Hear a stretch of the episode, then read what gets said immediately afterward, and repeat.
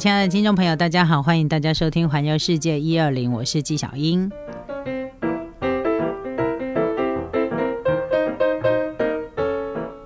今天跟大家介绍的是日本的鸟居，我们介绍了神明鸟居，那接下来要介绍的是明神鸟居。一般来说呢，明神鸟居通常它会比较华丽，它会有各种不同的特色。神明鸟居呢，看起来好像都一样，但是魔鬼藏在细节里。然后喜欢使用的一些色系跟材质，也大部分都是一些大地色系的东西。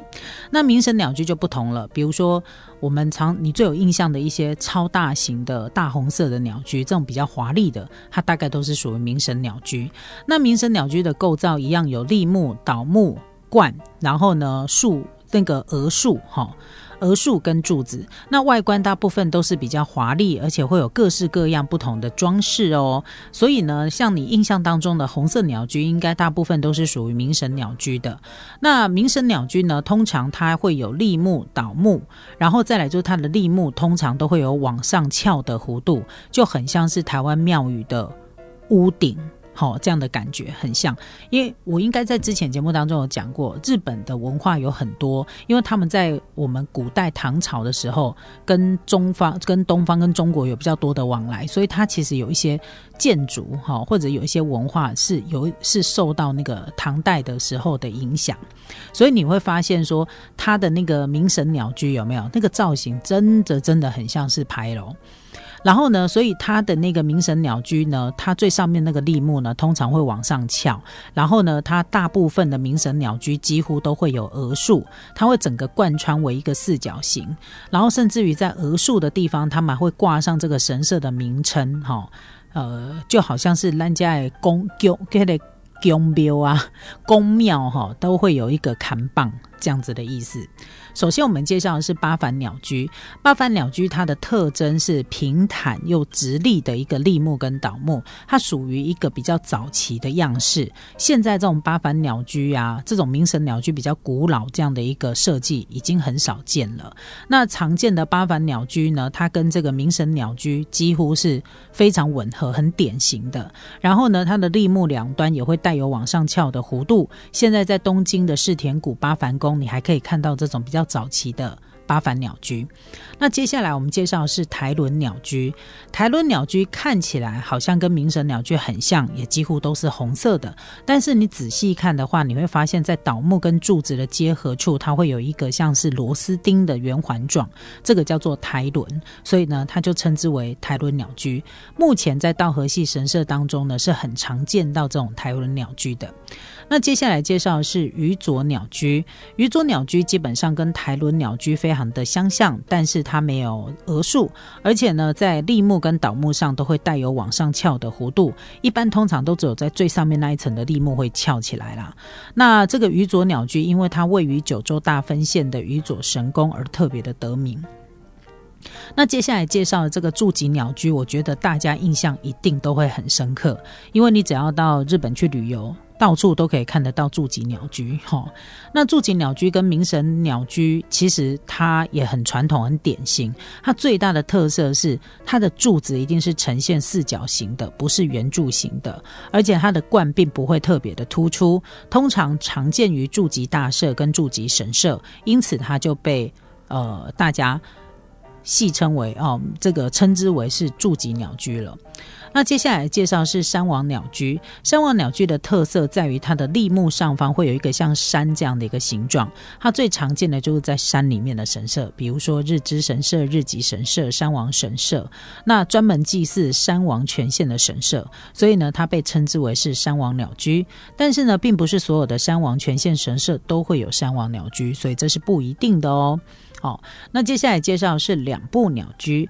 两部鸟居呢，它是以台轮鸟居当雏形，最大的特色就是在它的下方跟柱子垂直的这个空柱上呢，你会发现这种鸟居通常都会在海上或湖上。好，比如说岩岛神社的海上大鸟居，以及在芦之湖畔旁边的香香根神社大鸟居。那为什么会这样做？是因为它要增加鸟居支撑的力量，因为它必须要在这么庞大的流体，就是水流量当中屹立不倒，所以它就必须要一些特殊的设计。那接下来介绍是三轮鸟居。三轮鸟居哦，这个三轮鸟居蛮特别的哦，它就是像一个超大型的牌楼，会有分正门。偏门这种，好，那在日本呢，它叫做三轮鸟居。那三轮鸟居呢，它特色的地方是中间这个地方叫明神鸟居，那两边它各有小的。斜鸟居，然后他们会共用左右两边的柱子，看起来很像是三座的鸟居，但事实上它只有一座哈。所以呢，三轮鸟居它需要的那个面积比较大，所以呢，做起来通常都会比较有气势。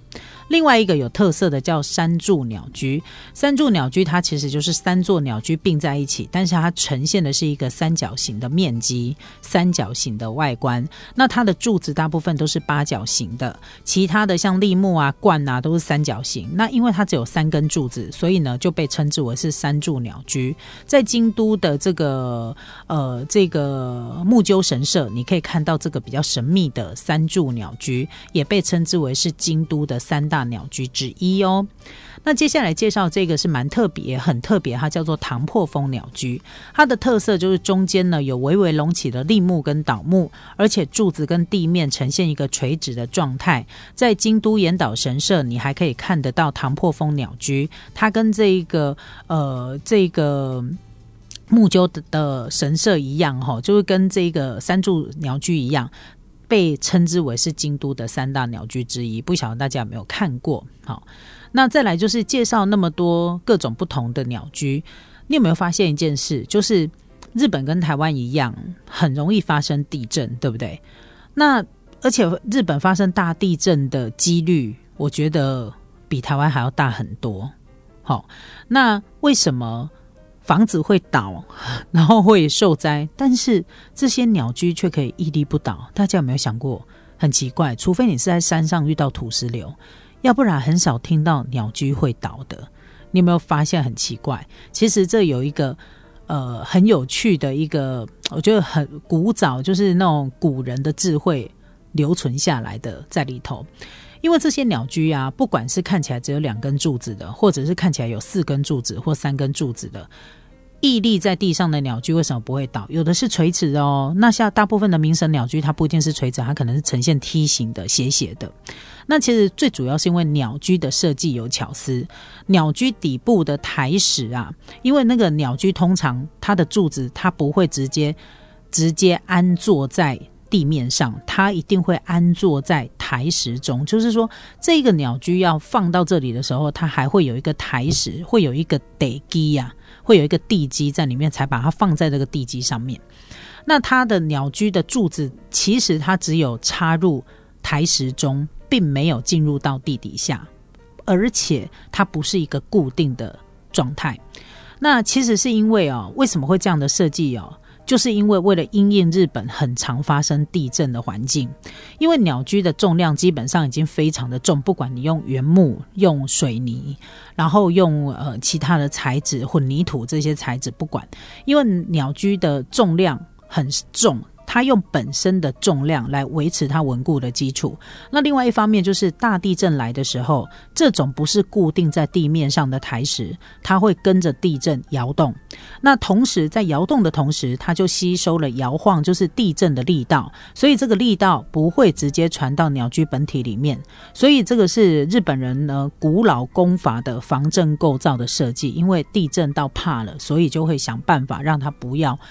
因此而变成了一些那个财损或灾损，所以这是一个古老功法的防震。你看，在可能几千年前有鸟居的时候，他们就开始做这种防震的构造了哈。这就是为什么鸟居会屹立不倒的原因。你有没有觉得充满巧思呢？那其实鸟呃鸟居的材质呢，有这个木材、金属、石头。那其中木材比较容易腐败，所以木材通常它都会让它上色。那你会发现呢，最常上的颜色几乎都是红色。你有没有想过，这个红色涂料是什么呢？其实它也有巧思，因为这个红色涂料呢，它就称之为沉沙，它是用来防止腐败的。再加上对日本来说呢，红色有除魔除恶的意象，自古以来常常用在宫殿或神社寺院的建筑上。不过后来鸟居也存在着其他颜色，也不一定都是红色的啦。比如说很知名的出云大社，它就是白色的鸟居，因为白色对日本人而言，它就是一个纯洁神圣的意涵。那京都的玉京神社呢，它是金色的鸟居，其实是为了符合他求财这样的意愿。那不晓大家有没有去过福建道和神社？在福建道和神社啊，它有密密麻麻各式的小鸟小鸟居。那你仔细看这些小鸟居，几乎都是信众供奉的。那这个都是民众为了答谢神明捐献的鸟居。不同神社的价钱不同。以京都的福建道和神社来说呢，奉纳最小号的鸟居要十七万五千日元。那上面会写着奉纳者的名字跟日期，所以也不是一个太难达到的门槛。在台湾也有很多人。捐，呃，给就是答谢神明啊，可能是金牌啊、金饰啊，然后或者是庙要重建啊，或者是庙要要盖庙的时候，都会让信徒有没有捐赠瓦片啊、捐赠柱子或者一些雕梁画柱的东西，他也都会刻上捐献者的姓名。其实这个文化也差不多啦。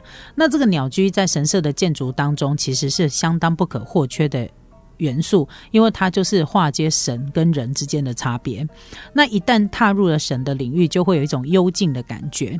所以你这个神社，你有没有发现，大部分它都会盖在灯光美、气氛佳、风景极度优美的地方？很多人去日本旅行的时候，会以呢参拜神社为他主要的旅游行程，因为这些地方呢，通常都会让你看不到。